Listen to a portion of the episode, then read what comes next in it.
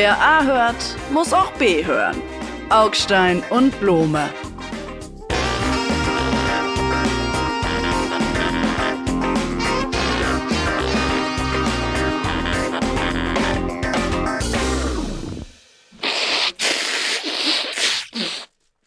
Augstein, läuft die Aufnahme? Gott, ist das eklig. Ich habe halt ein bisschen Schnupfen. So Mann, warum sind Sie denn nicht zu Hause geblieben, Blome? Weil das hier unser Podcast ist und wenn Podcast ist, ruft die Podcast-Pflicht. Mhm. Und dann komme ich, ist doch klar. Dies ist die Pflicht zur Selbstvernichtung und zur Vernichtung des Pop, Pop, äh, Partners wollte ich schon sagen, nicht Gegner. Wir sind ja hier keine Gegner, wir sind ja Partner. Aber ich finde es trotzdem verantwortungslos. Wer krank ist, soll gefälligst zu Hause bleiben. Naja, aber krank ist ja, und dann sind wir schon beim Thema, ja doch durchaus ein dehnbarer Begriff. Also krank ist, wenn man das Bein abhat, wenn man wirklich sich nicht mehr vor Fieber rühren kann. Aber ist man auch, jetzt ernst gemeint, ist man auch schon krank, wenn einem die Nase läuft? Also quasi den letzten Tag einer viertägigen Erkältungserkrankung, von denen man drei im Bett zugebracht hat? Keine Ahnung. Auf jeden Fall, wenn Sie ansteckend sind, sind Sie auf jeden Fall krank, weil dann werde ich nämlich krank und da hört der Spaß auf. Ja, aber warum sind Leute, ausweislich ganz vieler Statistiken, früher mit bestimmten, und früher meint nur so fünf bis zehn Jahre zurück, mit bestimmten Symptomen wie, ich muss mir ab und zu im Laufe des Tages die Nase putzen, weil ich habe noch so ein bisschen Schnupfen, zum Job gekommen. Und die Leute, die da waren, haben das akzeptiert. Die Leute selber haben es halt morgens auf der Bettkante so entschieden, Es dann doch zu gehen. Und heute bleiben die all zu Hause. Es war eine andere Zeit. Damals, Na, als damals Leute wie fünf Sie bis zehn Jahre. barfuß durch den Wald im Schnee zur Schule gegangen sind und froh waren darüber. Diese Zeiten sind glücklicherweise, haben Sie nicht mehr alle Tassen im Schrank. Sie, Sie, Sie machen sich jetzt irgendwie so darüber lustig oder Nein. beklagen, dass Nein, nein, sozusagen die Leute nicht todkrank praktisch sich zu, äh, zur Arbeit schleppen, weil sie Angst haben, sonst gekündigt zu werden, weil sie Ärger mit dem Vorgesetzten fürchten, weil diese Zeiten vielleicht ein bisschen vorbei sind, weil Leute heute irgendwie vielleicht gar auch selbstbewusster auftreten gegenüber dem Arbeitgeber und sagen, weißt du was, ich bin jetzt krank und ich bleibe jetzt zu Hause, das ist auch mein Recht. Aber Darüber wir- regen Sie sich auf? können wir, wenn wir es ernst betrachten wollen, dann müssen wir uns darauf einlassen, dass es natürlich, dass es um die Grauzone geht, wo man schon noch so ein bisschen krank ist, aber nicht mehr richtig krank. Also todkrank soll jeder zu Hause bleiben, selbstverständlich. Ist doch immer Himmel. Aber es, sind, es sind genau die Übergänge. Und da haben sich die Leute vor nicht allzu langer Zeit anders entschieden als heute. Und das hat ja Folgen. Also die Zahl der Fehltage ist bei seit Corona bei 20 pro Werktagen Ah. pro Jahr und war halt bei 15. Wissen Sie? Also deutlich weniger. Corona. Vielleicht hat Corona da reingehauen. Vielleicht, das ist natürlich eine interessante These. Jetzt mal äh, Spaß beiseite, Sarkasmus-Taste ausgedrückt. Vielleicht hat Corona dieses Land auch zu einem Land der Hypochonder gemacht, weil man den Leuten immer gesagt hat, um Gottes Willen, wir werden alle sterben, ihr habt Corona, bleibt zu Hause, Maske auf, äh, Schule zu, Museum zu, Baumarkt darf offen bleiben und so, nicht auf der Parkbank alleine sitzen, es ist lebensgefährlich draußen zu sein. Wenn Sie das mit, ne, mit einer Bevölkerung anderthalb, zwei Jahre machen, dann kannst du natürlich auch Nachwirkungen haben, dass die Leute denken, oh Gott, ich habe Schnupfen praktisch, das Ende der Welt naht. Das ist natürlich möglich. Dafür müssten Sie sich dann allerdings bei allen deutschen Wissenschaftsjournalisten und bei Herrn Lauterbach bedanken. Also jetzt plötzlich sind es Hypochonder. Eben waren es noch aufgeklärte Wirtschaftssubjekte. Je Was denn nachdem, naja, je nachdem, von welcher Warte man aus es äh, betrachtet. Sie wissen, der gleiche Gegenstand kann aus unterschiedlichen Perspektiven jeweils völlig unterschiedlich aussehen. So ist es. Jetzt mal im Ernst. Na, jetzt im, wirklich. Im Ernst, Also, vielleicht, hat Corona, glaube- vielleicht hat Corona wirklich jetzt das Körpergefühl der Deutschen verändert. Kann schon sein, ich muss trotzdem darüber lachen, weil ich meine, die Idee, dass ein Land von Hypochondern zurückbleibt nach der Pandemie, hat auch irgendwas Kurioses. So, oh Gott, Also Corona hat bestimmt einen, einen Einfluss darauf gehabt, insbesondere auf diese Einrede, achtet auf euch, dann achtet ihr auch auf eure Mitmenschen. Bis hin zu impft euch und achtet damit auf eure Mitmenschen. Ist schon ganz lustig. Moment, das hat, glaube ich, einen gesellschaftsverändernden Moment Es ist antikapit antikapitalistisch. In Wahrheit ist so eine Pandemie auch was antikapitalistisches, weil es gegen die kapitalistische Verwertungslogik und Selbstoptimierungswahnsinn äh, äh, Wahnsinn, äh, äh, fungiert. Das ist irgendwie, ich finde es im Nachhinein fast schon wieder kurios. Eigentlich Naja, Selbstoptimierung ist natürlich Quatsch, weil es offenkundig ja ein bisschen häufiger daheim zu bleiben, obwohl man nicht zwingend gesundheitlich daheim bleiben müsste. Das ist eine Form von Selbstoptimierung, die jetzt mit der Wirtschaft und der kapitalistischen Verwertungslogik diametral, grad, diametral grad gar nichts zu tun hat. Aber Augstein, das ist ein so, solches Massenphänomen geworden. Und zwar nicht nur bei jungen Leuten. auch bei Älteren und Junggebliebenen wie uns, uns beiden, Nö, nö, ich bin dass so die deutsche Wirtschaft deswegen laut Berechnungen ernstzunehmender Experten um 0,5 Prozentpunkte des Bruttosozialprodukts weniger gewachsen ist, als er hätte können.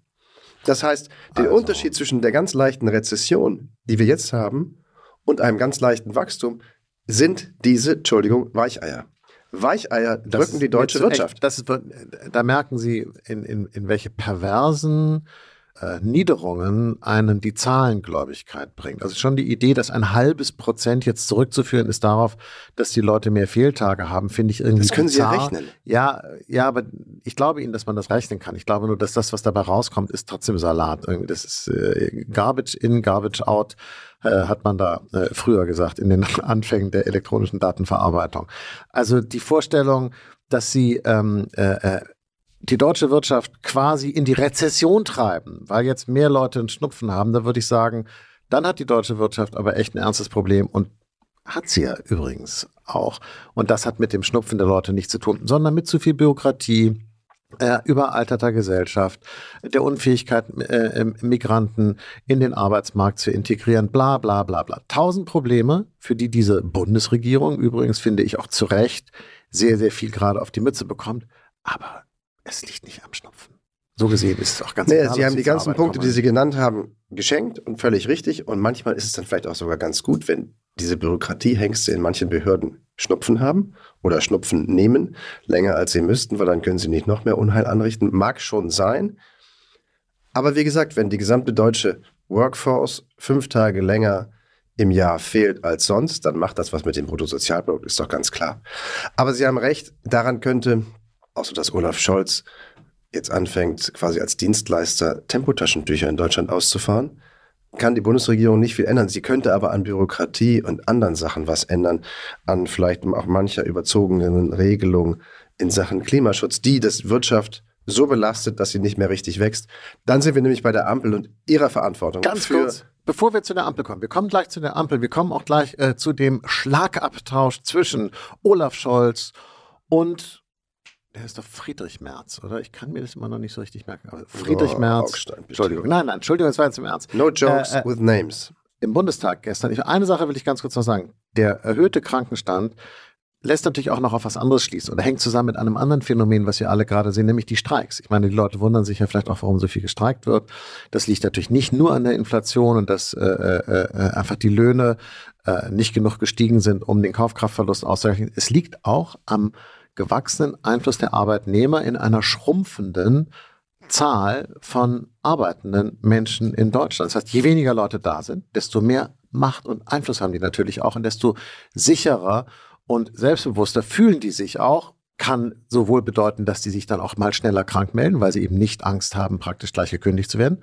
Und bedeutet eben auch, dass sie selbstbewusster für ihre Rechte eintreten. Auch das übrigens ein Teil von Marktwirtschaft, denn Angebot und Nachfrage bestimmen den Preis. Das ich dachte, das wollen Sie, Herr Blume. Bei den Streiks bin ich sofort dabei. Da hat der Markt gedreht, die Arbeitnehmer sitzen im Moment, und sei es nur, weil sie eine so nachgefragte Ressource sind, am längeren Hebel.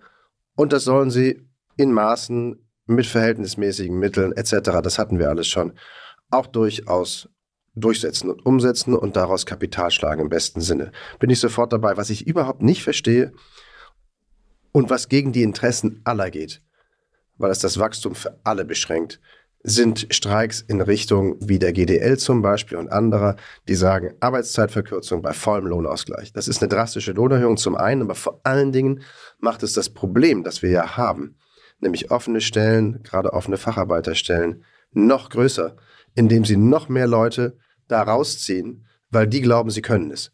Und das finde ich dann nicht mehr in Ordnung.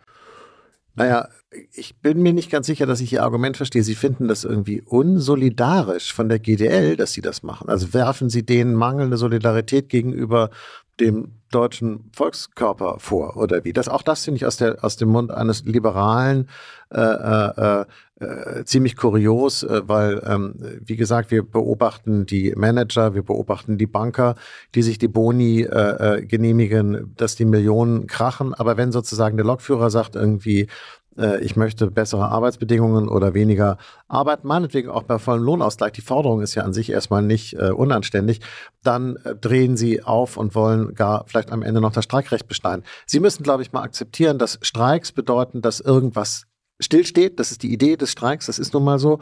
Und der Umstand, dass wir davon jetzt vielleicht mehr merken als früher, hängt natürlich damit zusammen, dass die Deindustrialisierung in Deutschland auch voranschreitet. Wir haben heute ein größeres Gewicht von äh, des Dienstleistungssektors und deshalb merken wir natürlich auch die Streiks in den Dienstleistungssektoren mehr, als wenn jetzt irgendwo in Sachsen irgendein BMW äh, Band stillsteht. Ja, das merken dann nur die unmittelbar Betroffenen und Sie und ich haben davon einfach nichts mitbekommen. Früher. Heute ist es anders. Ja, aber mir ist es ja erlaubt, ob als Liberaler oder als wer auch immer, Ziele von bestimmten Streiks für gut zu befinden, für gesellschaftlich wertvoller als andere. Äh, das ist ja eine Bewertungsfrage. Und ich finde, wenn es um Inflationsausgleich, um den Schutz gegen Reallohnverluste geht, dann sind solche Streiks zur Durchsetzung einer bestimmten Forderung, so sie sich angemessen in den Gesamtrahmen einpassen, die Streikmittel, absolut berechtigt. Aber noch einmal, es passt so gar nicht ins Große und Ganze, für das dann ja immer die Regierung auch haftbar gemacht wird, um mal auf die Regierung zu kommen. Es passt so gar nicht ins Große und Ganze, quasi ein, ein Problem, das die deutsche Wirtschaft hat, aus demografischen Gründen, noch einmal zu verschärfen. Und das absichtsvoll. Das leuchtet mir nicht ein, das finde ich nicht okay. Also, und da sind wir dann eben bei der Regierung. Es wäre zum Beispiel eine Aufgabe der Regierung, angemessen zu reagieren auf diesen total absehbaren, übrigens schon seit vielen, vielen Jahren, also seit vielen Jahrzehnten möchte ich fast sagen, absehbaren Mangel an Arbeitskräften. Schon die Regierungen Merkel hätten ja eine kluge Migrationspolitik treiben können, damit wir die ganzen Leute reinholen ins Land und auch ausbilden und auch integrieren, in die Sprache beibringen, auch unsere Sitten beibringen, unsere Leitkultur beibringen, damit sie jetzt die Jobs äh, ausfüllen, die bei uns unbesetzt sind. Das hat leider die Regierung Merkel nicht gemacht, weil es irgendwie nicht so opportun war. Jetzt haben wir eine neue Regierung und die versucht das ehrlich gesagt auch mehr schlecht als recht und, und, und übt sich auch nur in der Abwehr von Migranten. Ja, das Hauptthema, was wir haben beim Thema Ausländer, ist immer irgendwie so, wie können wir sie raushalten, weil wir solche Angst haben vor der AfD. Das finde ich total pervers. Unser, unsere Idee müsste, wie kriegen wir die richtigen rein und nicht, wie halten wir die falschen raus. Sie geben schon zu, dass das eine unterschiedliche Schwerpunktsetzung ist. Ja, aber die Bundesregierung scheitert erkennbar an beidem. Sie kriegt nicht die richtigen rein, das mag auch ein bisschen mit dem Wetter zu tun haben hier, und sie kriegt die falschen, in Anführungsstrichen, nicht rausgehalten oder beziehungsweise nach Vollzug eines Asylverfahrens, das dann abschlägig äh, ausgeht, nicht wieder außer Landes gebracht. Also noch einmal, Augstein, wenn Sie es über das Abschieben des Problems mit zu vielen der in Anführungsstrichen nicht richtigen Ausländer im Land nicht lösen, dann geht es nur über die Begrenzung des Zuzuges. Und da ist ja auch einiges geschehen, hat der Bundeskanzler in dieser Bundestagsdebatte die Woche in der großen auch schon erzählt. Und jetzt wird man ja im Frühjahr sehen, gehen die Zahlen wieder hoch, wenn das Wetter sich entsprechend verbessert. Ähm, die Zahlen der Asylsuchenden und der Flüchtlinge übers Meer und über Land oder eben nicht. Das wird man sehen. Aber die gesamte Debatte um die Wirtschaft ist ja noch eine ganz andere. Und in dieser Generaldebatte hat der Oppositionsführer Friedrich Merz, muss man sagen, auf eine ziemlich kantige, aber noch verkehrsfähige Art und Weise, wie ich fand, dem Bundeskanzler vorgehalten, dass die Wirtschaft eben an der irrsinnigen Bürokratie lahmt, an den zum Teil außerordentlich übergriffigen Regelungen des Klimaschutzes, daran, dass zwar eine Menge Geld investiert wird, staatlicherseits, aber zu wenig durch die Firmen und eigentlich müssten es eben private Investitionen sein, die den Standort vorantreiben. Die tun es aber nicht, weil sie dem Standort nicht mehr richtig vertrauen, beziehungsweise so hoch besteuert werden als Unternehmen, dass sie sich das einfach nicht mehr rechnen. Und dieser Gesamtvorwurf, dem hatte der Bundeskanzler ehrlich gesagt nicht viel entgegenzusetzen, außer paar sehr persönliche Attacken auf den Oppositionsführer, sodass man einen Moment lang dachte, Moment, wer von den beiden regiert eigentlich? Ja, das fand ich auch interessant. Ich, ich bin ja jetzt wirklich kein großer Fan von Friedrich Merz, aber dieser äh, äh, Auftritt im Bundestag, schade, dass die meisten Menschen das immer gar nicht mitbekommen und dass es nur was für so äh, äh Polit Füchse wie Sie einer sind, äh, im Grunde was ist. Aber das würde sich schon lohnen, ähm, das sich nochmal irgendwo bei YouTube reinzuziehen, kann ich nur empfehlen. Denn da hat Friedrich Merz sich verhalten tatsächlich wie ein Regierungschef und im Grunde eine Regierungserklärung quasi abgegeben, gesagt, was alles getan werden muss in Europa und mit dem Klima und mit der Wirtschaft und mit der Gesellschaft und so. Und irgendwann hat er dann gesagt, ähm, das finde ich echt, das war echt lustig, deshalb lese ich das jetzt quasi vor, ja. Sie werden spätestens an dieser Stelle zu Recht die Frage stellen, was diese Themen mit ihrer Koalition und mit ihrem heute zur Abstimmung gestellten Bundeshaushalt zu tun haben. Pause. Die Antwort ist ziemlich einfach. Gar nichts. Sie haben gar nichts damit zu tun, was Sie hier heute vorlegen. Und das fand ich natürlich schon ziemlich kalt. Er hat sozusagen äh, den Kanzler nicht erwähnt, hat den Namen Scholz nicht erwähnt und hat gesagt, wie man besser regieren würde. Und hat am Schluss gesagt, das mache ich deshalb, weil Sie es halt nicht können. Deshalb muss es hier einer mal erklären und so. Und das war schon irgendwie Nein, die cool beiden, im, im die Sinne beiden werden keine kalt. Freunde mehr. Muss auch nicht sein, denn selbst wenn es nach der nächsten Bundestagswahl eine große Koalition unter Führung von Friedrich Merz geben sollte, wird Olaf Scholz als Person nicht mehr dabei sein. Das ist doch klar. Der wird ja nicht, nachdem er Kanzler war, dann wieder Finanzminister. Und die Angriffe von Scholz gegen Merz wiederum, ich weiß, dass seine das war der Partei nackte Wahlkampf. fand es toll, aber komischerweise bei mir kam, kam das gar nicht so gut an. Weil dadurch, dass Merz vorher so staatstragend war und so inhaltsorientiert geredet hat, waren dann Scholz quasi ad personam Angriffe, so mit dem Glaskinn und so. Und der Mimose. das Das stimmte beides. Haute nicht Friedrich. Merz, lieber Augstein, Friedrich Merz, wissen Sie auch, ist eine Mimose. Er ist ungeheuer dünnhäutig für die Art und Weise, in der er austeilt. Kann er vergleichsweise wenig einstecken oder schlecht einstecken, obwohl er natürlich inzwischen sehr viel einstecken muss. Äh, aber Sie haben recht, das war seltsam, dass ein Bundeskanzler so voll mit gestrecktem Bein in den Oppositionsführer reinrauscht und nicht versucht, dieses gewisse Gefälle zu halten, das ja qua Amt existiert zwischen dem, der im Kanzleramt sitzt und dem, der da rein möchte. Und es hat seinen Leuten gefallen, die wollten das sehen, das war quasi auf Bestellung geliefert. Anders als der Bundeskanzler sonst gerne sagt, wer der Führung möchte, der bekommt sie von mir. Wer Führung bestellt, der bekommt sie von mir. Den Satz bereut er vielleicht inzwischen auch. Ja, jetzt heißt es eher, wer Foulspiel und Fighting will, kriegt das von mir. Und ob er sich damit auf Sichten gefallen getan hat, weiß ich auch nicht genau. Aber immerhin hat er gezeigt, er lebt und er will kämpfen. Und das finde ich jetzt eigentlich auch nicht so schlecht, denn das Schlimmste wäre doch, wenn diese Regierung aufgegeben hätte, an sich selbst zu glauben. Eine, und das ist offenkundig beim Bundeskanzler nicht der Fall. Eine Sache äh, war allerdings bei dieser ähm, Generaldebatte im Bundestag interessant, wenn ich das hier mal äh, einführen darf. Das war nämlich der Redebeitrag der Parteichefin der AfD, Alice Weidel. Vor allen Dingen das Ende dieses Redebeitrags. Wollen wir uns das vielleicht zusammen mal anhören? Ja. Sie können Deutschland nicht gut regieren und Sie wollen es nicht. Sie richten es zugrunde. Und ich sage Ihnen auch warum. Weil Sie Ihr eigenes Land, weil Sie Deutschland hassen. Diese Regierung hasst Deutschland. Akzeptieren Sie wenigstens die Möglichkeit eines demokratischen Machtwechsels und machen Sie den Weg frei für Neuwahlen. Das ist schon krass. Diese Regierung hasst Deutschland. Also, ich habe getwittert danach, künftig wird das Maß des politisierten Hasses in einer einzigen Bundestagsrede, also was da maximal reinpasst, in Weidel gemessen. Ja. Also das war jetzt ein Weidel, da muss erstmal jemand drankommen. Ich Naja. frage mich im Ernst, ob die Frau das ernst meint.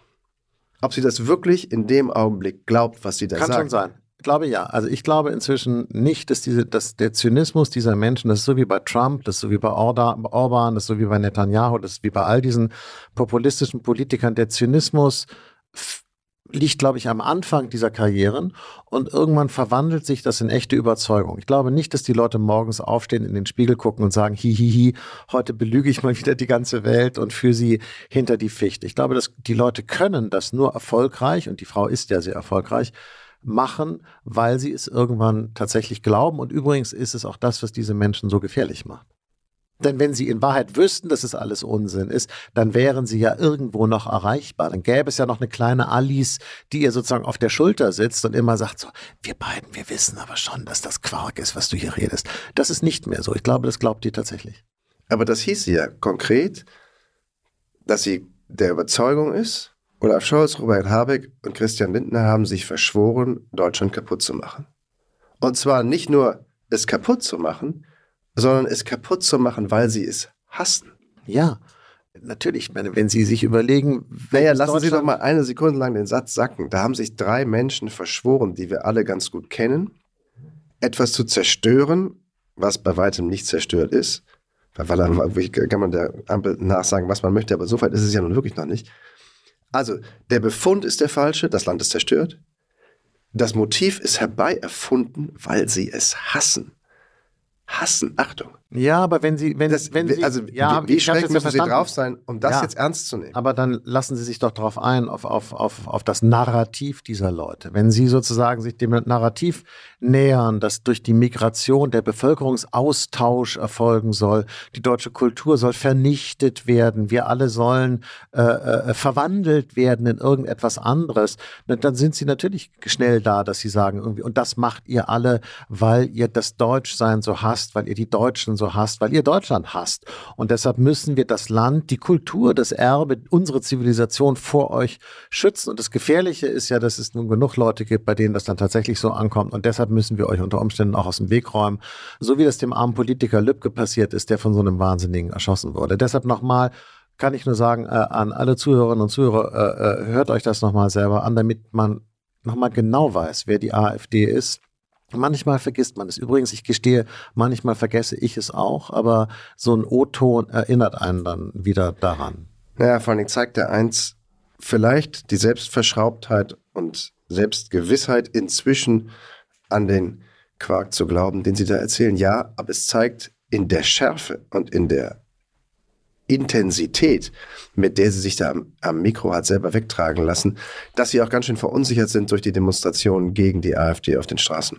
Ich glaube, das ist ein Zeichen dafür, die Eskalation in der Sprache jetzt und in der, in der, im Auftritt ist ein Zeichen dafür, dass sie sich nicht mehr sicher sind, dass das irgendwie immer schön so weitergeht in Richtung 30 Prozent oder so, sondern dass eben offenkundig eine große Mehrheit, mindestens bundesweit, sich gegen sie stellt, sich sichtbar macht und die Umfrageergebnisse jetzt in dieser Woche zum zweiten Mal nacheinander gefallen sind für die AfD auf Nummer 19 Prozent bei, bei Forsa für RTL und NTV. Und das hat es ganz, ganz lange nicht gegeben, zweimal hintereinander, dass die AfD fällt. Und gleichzeitig die Zahl der Mitglieder interessanterweise gestiegen ist. Also, ähm, aber es wäre ja gut, wenn Sie recht haben. Okay, Blome, anderes Thema. Ich finde, es ist Zeit, dass sich alle Leute bei Greta Thunberg entschuldigen. Es ist Zeit für eine Entschuldigung bei Greta Thunberg. Wofür? Weil also, man Greta Thunberg im November und im Dezember ist die ganze deutsche Medienöffentlichkeit und Luisa Neubauer, was besonders äh, traurig ist, über Greta Thunberg hergefallen. Sie sei antisemitisch, sie äh, habe den Israelis Genozid vorgeworfen und Apartheid. Sie habe vollkommen jedes Maß verloren. Sie sei sehr, sehr naiv und, und, und bla bla bla bla bla, tauge nicht mehr als Vorbild und so weiter und so Na, weiter. Gut, Man hat, hat sie durch den großen, großen Wolf gedreht. Finden Sie nicht, dass nach den Ereignissen der letzten Woche jetzt eine Entschuldigung fällig wäre? Naja, Sie, Sie wissen, worauf ich anspiele. Äh, ja, aber wenn man ihr vorgeworfen hat damals, sie macht sich gemein mit Demonstrationen, die From the River to the Sea, Palästina must be free singen. Also äh, auf der Fläche, wo Israel ist, soll zukünftig kein mhm. Israel mehr sein, weil es soll ja vom Wasser bis Bleiben zur See. Sie mal präzise, bleiben Sie mal schön präzise. Man hat ihr vorgeworfen Genozid und Apartheid. Sie hat sich äh, Man hat ihr vorgeworfen, zu unterstützen und teilgenommen zu haben, mit Schilder hochhalten an Demonstrationen, bei denen Forderungen erhoben würden, wurden, die klar bedingen, Israel kann nicht mehr existieren. Nein, Entschuldigung. Lassen Sie uns doch präzise bleiben, lieber Kollege Blome. In der vergangenen Woche hat der Internationale Gerichtshof in Den Haag die Südafrika-Klage gegen Israel wegen Genozid nicht zurückgewiesen, sondern sie für plausibel gehalten. Und darüber wird jetzt noch weiter gesprochen und geredet. So, wenn der Internationale Gerichtshof den Vorwurf, Israel betreibe Genozid für plausibel hält und sich weiter damit beschäftigen will. Warum darf Greta Thunberg das dann auf einer Demo nicht sagen, ohne dass man ihr sagt, sie sei naiv, doof, antisemitisch und Israel hassend? Das müssten Sie mir jetzt nochmal erklären. Denn das ist so. Also die Klage wurde nicht zurückgewiesen, ist natürlich rührend aus dem Mund von jemandem wie Ihnen, der fest darauf gesetzt hat, dass die Klage angenommen wird und dass sogar eine einstweilige Verfügung durch diesen Straf, äh, durch diesen Gerichtshof, pardon, der UNO ergeht. Also da ist der Klage nicht stattgegeben worden, sondern man hat nur gesagt, Israel möge bitte darauf achten, dass man mit den Zivilisten im Gazastreifen bei dieser kriegerischen militärischen Operation, bei diesem Krieg, so glimpflich wie möglich umgeht. Weil sonst könnte es sein, dass man sich bestimmter Vergehen schuldig macht. Das war alles, was das Gericht gesagt hat. Das ist keine 10% dessen, was die Südafrikaner erreichen wollten, aus welchen Gründen auch immer. Und Greta Thunberg, die übrigens, glaube ich, dieser Tage in London vor Gericht steht, weil sie sich an irgendetwas nicht gehalten hat, was allerdings mit Israel nichts zu tun hat, sondern mit Straßenblockaden, die muss sich weiterhin, wie ich finde, ungebremst und unvermindert rechtfertigen dafür, dass sie in diesem Konflikt sehr einseitig Position für die palästinensische Seite eingenommen hat, und zwar nicht allein aus humanitären Gründen, die man ja noch vertreten könnte, sondern aus politischen Gründen, also wenn man so will, geostrategischen Gründen. Palästina muss einen Staat haben und wenn dabei Israel hops geht, ist auch Schnurz. Ach Quatsch. Also so ist es. Das ist wirklich, ich verstehe sie echt nicht, warum, warum sie jetzt diesen Unsinn äh, äh, hier weiter verbreiten. Mir ging es auch um ganz was anderes. Ich will gar nicht mit Ihnen dieses ganze äh, große Fass nochmal aufmachen. Mir geht es tatsächlich um diese Figur Greta Thunberg, weil ich finde, fand es damals im vergangenen Herbst interessant, dass eine Frau, ich sage das jetzt so, eine junge Frau, Mädchen ist ja egal, die eine ganz, ganz hohe moralische Autorität genoss, in diesem Land auch, innerhalb von wenigen Stunden einen so katastrophalen Image-Sturz erlebt hat, wenn ich das jetzt mit diesem komischen Wort Image bezeichnen darf. Das fand ich echt, das war praktisch selten erlebt, noch nie gesehen und so. Und dass man sozusagen gar nicht auf die Idee gekommen ist, dass sie vielleicht auf ihre Weise recht hat, dass es vielleicht ein Punkt ist, über den man diskutieren kann, dass man das vielleicht irgendwie von verschiedenen Seiten betrachten kann, dass es ein diskutables Thema ist, sondern dass man es komplett, dass man sie in die Tonne getreten hat. Alle, dass Luisa Neubauer konnte sich gar nicht genug von ihr distanzieren. Wahrscheinlich hat sie die Fotos retuschiert, wo sie ihr die Hand gegeben hat oder so. Das fand ich total peinlich. Und ich sage nochmal, Sie haben jetzt eine amerikanische Richterin, die am Internationalen Gerichtshof in Den Haag sagt, der Vorwurf des Genozids sei plausibel. Das müsste schon reichen, um zu sagen, okay, wir ziehen mal zurück von Greta Thunberg, die diesen Vorwurf erhoben hat auf Demonstrationen. Sie ist eine politische Aktivistin, sie ist keine Juristin. Sie hat gesagt, ich werfe, das hat sie übrigens wörtlich so nicht gesagt, aber das ist das, was man ihr zuschreibt, ich werfe Israel Genozid vor. Das muss offensichtlich, ist das ein erlaubtes Argument, sonst würde das Gericht in Den Haag sich damit ja gar nicht beschäftigen. Kommt das bei Ihnen gar nicht an? Oder haben Sie da so eine Sperre im Kopf? Ich habe eine Sperre im Kopf, stimmt. Da ist eine Sperre, die versucht, Israel, das, wenn man so will, exemplarische Opfer eines Genozids zur Hitler- und Nazizeit in Deutschland, in Europa, eines desselben Verbrechens schuldig zu sprechen, weil es sich gegen einen, in einem Krieg gegen einen kriegerischen Angriff verteidigt. Da habe ich in der Tat eine Sperre. Das kriege ich nicht übereinander. Ich finde Weil es auch nicht Begriff, stimmt. Da wär, hätte ich, bin ich völlig Ihrer Meinung. Wenn das der Grund wäre, wäre ich vollkommen bei Ihnen. Das stimmt aber nicht. Und das wissen Sie auch. Und das hat auch Greta Thunberg nicht gesagt. Ja, also, aber Sie vergleichen halt den Holocaust, den Genozid. Naja. Diesen Genozid mit, zumindest juristisch jetzt, dem Sprechen über Genozid Nein, und dem Sprechen. Ne, Moment. Das tut aber diese Anklage. Also da ist es schon Genozid in Anführungsstrichen erfüllt, wenn sie wie ein völlig indiskutabler rechtsradikaler Minister der israelischen Regierung davon anfängt zu sprechen, alle Palästinenser aus dem Gazastreifen zu vertreiben. Okay. Das ist dann schon ein Level. Und ja, ich habe ein Problem mit Greta Thunberg wegen ihres missionarischen Eifers. Ja gut, dafür haben wir sie bis, bis letzten Winter noch geliebt. Ich nicht. Und So, alle haben, ja gut, ich sie nicht. nicht. Luisa Neubauer hat sie aber geliebt, wegen des missionarischen Eifers, Ja. weil sie halt eine, eine Kämpferin ist und weil sie, und übrigens in einem Artikel im Guardian im Dezember dann geschrieben hat, Leute, ihr werft uns vor, dass wir irgendwie politisch seien, dann habt ihr uns wohl falsch verstanden. Wir waren immer politisch.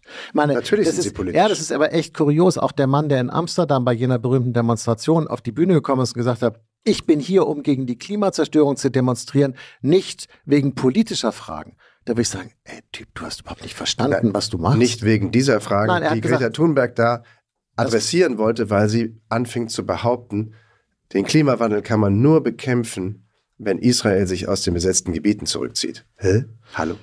Sie sieht sich offensichtlich nicht als politisch, politische das ist Aktivistin. Mir, okay, ich merke schon, ist, mein Punkt war ein anderer. Mein Punkt ist, wenn ein Gericht in Den Haag sagt, der Vorwurf ist zumindest plausibel und muss diskutiert werden, dann sollte unser Antisemitismusbeauftragter Herr Klein vielleicht seine Worte nochmal äh, äh, deutlicher prüfen, bevor er einer Frau wie Greta Thunberg so ungeprüften Antisemitismus und ich weiß nicht, was alles Schlimmes vorwirft. Das ist echt Rufmord, was die Leute hier im letzten Winter mit dieser Frau gemacht haben. Oh Mann, Augstein, dadurch, dass sie es immer wiederholen, wird das Argument nicht besser. Als nächstes fordern sie wahrscheinlich von mir, ich muss mich jetzt bei Sarah Wagenknecht entschuldigen.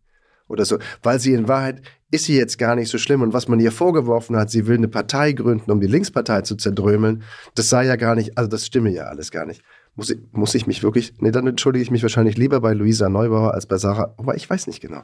Luisa Neubauer, Greta Thunberg, Sarah Wagenknecht, ich glaube, Sie, haben ein Frauenproblem, Herr Blume.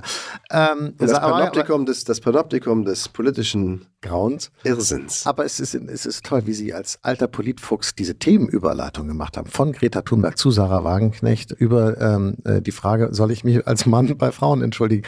Sehr hübsch, sehr lustig. Nein, Sie müssen sich bei Sarah Wagenknecht gar nicht entschuldigen. Das braucht die ja gar nicht. Die ist ja, äh, ehrlich gesagt, glaube ich, mit noch mehr Wassern gewaschen als Sie und von innen mit Titan ausgekleidet. Mm, und, Was heißt ähm, das? Das heißt, dass sie äh, einen irren Auftritt hingelegt hat bei der Gründung ihrer Partei. Ich fand das wirklich bemerkenswert. Und Sie, Sie wissen ja, dass ich ja die Wirklichkeit vor, vor allen Dingen sozusagen durch das Auge der Medien wahrnehme. Ich weiß gar nicht, was Wirklichkeit ist. Ich weiß nur, was ich in der Zeitung lese. Und ich fand die Berichterstattung der FAZ über diese ganze Geschichte wirklich bemerkenswert. Und zwar gut, also jetzt im vollkommen positiven Sinne, weil sie komplett nüchtern und neutral erstens beschrieben haben, was da passiert ist bei diesem Parteitagsgründung, äh, Parteigründung und zweitens in den Kommentaren sehr, sehr klar dargelegt hat, wo die Chancen und die Risiken dieser neuen Partei liegen. Ganz anders übrigens als viele andere Medien, Hüstel, die sich vor Geifer und Zorn und Häme und so gar nicht halten können. Und das finde ich total unangemessen, denn erstmal bin ich hier neugierig und überrascht und frage mich, gibt es den Platz für eine linkskonservative Partei? Denn wenn man das versucht zu beschreiben. Ich glaube, linkskonservativ, genau. wenn ich das gleich sagen darf, Falsches. macht es noch verwirrter, mhm. also oder komplizierter, als es ohnehin schon ist. Ich glaube, es ist das, wovon Sie in Wahrheit, meine ich gar nicht böse, lange geredet und geträumt haben, nämlich linker Populismus. Und warum soll es, wenn es rechten Populismus gibt, nicht auch mal linken Populismus geben dürfen? Das ist ja auch okay, macht es nicht besser. Es ist beides Populismus. Und es versucht zu versöhnen, letztlich Dinge, die, wenn man es genau betrachtet, gar nicht so weit auseinanderliegen, bedauerlicherweise, nämlich ganz viel Sozialstaat, ganz viel Schutz der armen, kleinen, vermeintlich bedrohten Schichten der Gesellschaft mit einer Abschottung nach außen. Also einen extremen Sozialstaat mit einer Antiglobalisierungsagenda, Abschottung und nationalen Autarkie. Plus Russlandfreundlichkeit, das haben wir noch vergessen. Das, glaube ich, wird ihr am Ende das Genick brechen, politisch. Wieso? Genau das. Wie, weil, weil das die Leute verstanden haben, dass Wladimir Putin kein netter Kerl ist. Damit kommen sie nicht über 10 Prozent hinaus. Das ist, wenn Sie so wollen, wenn es Beifang bleibt, so wie bei der AfD, die auch russlandfreundlich ist, das aber nicht ins Schaufenster stellt dann kommen sie damit um die Ecke. Wenn das zum zentralen Teil ihrer politischen Agenda wird, wie bei Frau Wagenknecht das der Fall ist, dann wird es, glaube ich, ganz schwierig. In ganz weiten Teilen der Bevölkerung, denn das haben die Leute inzwischen gelernt. Den Krieg hat angefangen einer, den Krieg könnte beenden einer und die ganzen Grausamkeiten hat überwiegend eine Seite begangen, das ist immer Wladimir Putin. Ich glaube trotzdem, dass sie das, deshalb sage ich ja nochmal, äh, ich lobe die FAZ, denn die hat sich einfach das Programm angeguckt. Das haben sie offensichtlich nicht getan. Äh, äh, dann Doch, ich habe das Programm nicht, absolut sauber beschrieben. Nein. Starken nein, Sozialstaat nein. und dem Schutz nach außen. Einer gut, nationalen haben, Also gut, sagen wir mal, ich lese etwas anderes, denn das Programm ist viel wirtschaftsfreundlicher, als es einem linken Populismus äh, gut äh, äh, täte. Es ist sozusagen, es geht, der, der Mittelstand wird gelobt, ja, die, äh, die Tech, der technologische Fortschritt wird gelobt. Es wird sozusagen immer wieder gesagt, wie wichtig die industrielle Basis äh, äh, Deutschlands ist für unseren Wohlstand und so. Das sind alles Texte, die Sie natürlich in einer linken Partei gar nicht hören und auch im linken Populismus ehrlich nicht, die sozusagen, und das macht das Projekt, was da am, am Start ist, ja auch so interessant und auch so schwierig einzuordnen. Das ist alles O-Ton FDP, wenn Sie so wollen. Und es ist natürlich, und es ist genau anders, und das ist auch interessant, es ist eben auch ganz anders als die AfD, die ein rein neoliberales Wirtschaftsprogramm hat, haben Sie hier im Grunde ein sehr zentristisches äh, äh, äh, soziale Marktwirtschaft, aber eben auch Marktwirtschaft orientiertes äh, Programm. Das ist spannend. Ich glaube, dann haben Sie es nicht ganz komplett im Blick wenn ich das sagen darf. äh, ja, das sind mittelstandsfreundliche, also mittelstandslobende Passagen und gleichzeitig eine, wäre diese Partei klar für eine Vermögensteuer und eine, für eine viel höhere Erbschaftssteuer. Und das bringt den Mittelstand dann halt um. Und das weiß der Mittelstand auch. Das bringt jede eigentümergeführte Gesellschaft um. Und ob das steuerliche Steuerkonzept wirklich der arbeitenden Mitte zugute käme, das würde ich erstmal gern sehen wollen. Auch das äh, scheint mir in eine völlig andere Richtung zu zeigen. Nee, es geht um die Suggestion, wir, die BSW, ich, Sarah Wagenknecht, schütze die kleinen Leute für den Gefahren und den Unannehmlichkeiten, den, dem Unbequemen an der Veränderung durch Globalisierung und durch Weltoffenheit. Das ist das ganze Programm. Und darum ist es eben schon relativ nah an der AfD. Nein, die AfD will im Prinzip, dass Deutschland aus der EU äh, e austritt, will den Euro abschaffen und das will diese Partei jedenfalls nach dem, was wir im Moment wissen, alles nicht. Es ist nicht gegen den Euro und es ist nicht gegen die EU. Es ist für die Renationalisierung von bestimmten Wirtschaftsbereichen oder meinetwegen auch gesellschaftspolitischen Bereichen, keine Ahnung, darüber äh, äh, kann man ja diskutieren, aber es ist eben nicht in dem, ich finde es schon ganz, aber ganz kurz, ich werfe Ihnen das gar nicht vor. Ich glaube, unsere Mühe, das abzugrenzen und in, in schubladische Begriffe äh, äh, zu gießen, die wir hier haben, zeigt ja auch, dass da vielleicht etwas ganz Neues entsteht, was echt wirklich synkretistisch ist, was sich also vieler Elemente bedient, was so noch gar keinen Platz hat, auch in unserem Sprechen, in unserem Kommentieren, in unserer äh, äh, Begriffsbildung. Und dann, pff, ja, Synkretistisch. Ja, synkretistisch. Das können Sie auch mal googeln. Klingt, wie, klingt wie. Wie eine Krankheit, ich weiß, aber ist es nicht. Wie der Husten, den ich habe. Das ist nicht ansteckend. Synkretismus. Nein. Haben Sie recht. Spannend alle Male und, wie ich finde, bislang zumindest rassismusfrei. Das ist der große Unterschied zur AfD. Und dass die Partei echt schwer einzuschätzen ist, tun wir uns ja auch gerade schwer, lieber Augstein, sieht man daran, wie unterschiedlich die eingestuft werden von den demoskopischen Instituten. Also das reicht von unter der 5%-Hürde bis äh, 20%. Also im Moment ist eine irre Schwankungsbreite in der Demoskopie drin und das zeigt, wie schwer man sich offenkundig mit diesem Phänomen Sarah Wagenknecht und ihrer neuen Partei tut. Aber in Ostdeutschland glaube ich jetzt, aber das ist eine reine Glaube, kommt die über die 5%-Hürde. Und dann wird es natürlich interessant. Erstens, wem nimmt sie die Stimmen ab, mit denen sie dann einzieht? Schadet das der AfD? Oder ist das am Ende die Steigbügelhalterin der AfD. Also würde die in Thüringen, nehmen wir mal an, sie macht 10% mit ihrem Laden, dann einem Höcke, der 35% vielleicht macht, ins Amt helfen? Quatsch, kann sie ja nicht. Das, den Grund haben Sie doch eben schon genannt. Der Grund ist die Migrationsfrage. Die große äh, Trennung, der, der, der Canyon, der die trennt von der AfD, ist der AfD-Rassismus. Und jede AfD, die, die in irgendeiner Regierung ist, würde äh, darin sich suhlen, darin baden und, und könnte gar nicht darauf verzichten, ihren Rassismus verbal und dann vielleicht auch in politischen Maßnahmen auszuleben. Und das kann so eine Partei, wie Wagenknecht sie gerade gegründet hat, nicht dulden, nicht mal aus irgendwelchen zynischen Erwägungen heraus, weil es wird sie sofort töten. Sie wäre sofort erledigt. Aber sie könnte ja immer argumentieren, es ist der Wille des Volkes, diese beiden Parteien, die hier offenkundig die beiden Wahlgewinner sind, zusammenzusehen. Und unsere Aufgabe als Bündnis Sarah Wagenknecht ist es dann natürlich auch, den Rassismus aus dieser gemeinsamen Regierung fernzuhalten, den die AfD sicherlich hat. Das ist doch, das kann selbst ich ja texten. Nee, das haut aber nicht hin. Das ist, können Sie vielleicht texten, das, das geht aber nicht zusammen. Da, da, da nähen Sie dann sozusagen zwei Tiere zusammen, die irgendeine perverse Chimäre ergeben würden. Äh, äh das würde nicht funktionieren, weil die AfD besteht aus lauter, dann würde man sehen, aus was für wahnsinnigen äh, Rassisten sie tatsächlich besteht. Frau Weidel ist ja da noch das zivilisierte Aushängeschild und über die haben wir eben schon geredet, wie übel die eigentlich aussieht, wenn sie mal kurz die Maske abnimmt. Und das würde jede, jedes äh, schreckliche faschistische, äh, ausländerhassende Zitat eines AfD-Politikers würde postwenden sozusagen vor die Tür von Sarah Wagenknecht gelegt. Also wenn Sie, wir reden jetzt hier, hier drüber, ich glaube, das würde diese Partei nicht aushalten. Und beim nächsten Mal wäre sie wieder weg vom Fenster. Nein, Sie, aber. Aber das, das Faszinierende ist doch, Sie trauen jetzt, also am Ende des Abends muss ich jetzt der antipopulistischen, antirassistischen Widerstandskraft von Frau Wagenknecht vertrauen, dass sie der AfD nicht ins Amt hilft.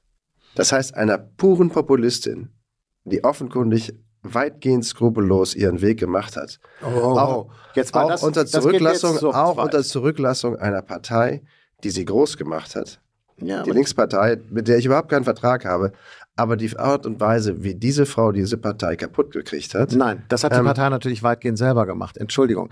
Sarah Wagenknecht ist äh, eine ganz komplexe Figur, über die können wir mal eine ganze Sendung machen. Ich habe die jetzt ehrlich gesagt schon wirklich sehr, sehr lange äh, äh, verfolgt und begleitet und, und, und beobachtet und über sie geschrieben, schon seit Mitte der 90er Jahre, also wirklich schon seit einer sehr, sehr langen Zeit. Und sie ist natürlich vor allen Dingen einfach unfassbar intelligent und hat natürlich erkannt, sehr, sehr früh, dass die Linkspartei sich selber äh, alle Beine gebrochen hat, als sie aufgesprungen ist auf diesen woken, identitätspolitischen äh, Zug, den, den, den, der sozusagen in den Redaktionen der Zeitungen geliebt wird, der aber bei vielen Menschen da draußen im Land sozusagen ehrlich gesagt auf gar nicht so viel Gegenliebe stößt. Das war natürlich ein kolossaler Fehler der Linkspartei. Und das ist, äh, ich meine, ich schätze Katja Kipping, aber unter ihrer Ägide hat die Linkspartei leider die falsche Abzweigung genommen. Und das hat Sarah Wagenknecht gemerkt und hat dann irgendwann gesagt, okay Leute, wenn das jetzt links ist da, dann bin ich vielleicht gar nicht mehr links. Das hat sie ja neulich gesagt. Vielleicht bin ich gar nicht mehr links, wenn ich sehe, was heute alles links ist. Und sie hat gesagt, Entschuldigung, das zeigt eben auch, wie lustig sie sein kann und wie böse. Den Grünen reicht es doch schon, wenn im Rüstungsexportvertrag nur gegendert wird. Dann sind die schon zufrieden. Besser kann man es eigentlich nicht zusammenfassen. so ein bisschen verliebt in Sarah Wagenknecht sind sie aber schon. Vielleicht ein bisschen, ja. Aber es ist eine, eine alte Liebe. Soll ich ein gutes Wort für sie einlegen? Nee, nee, schon gut, danke. Könnte ich aber. Danke. Man muss es auch ein bisschen wollen. Tschüss, Blume. Okay. Tschüss, Augstein.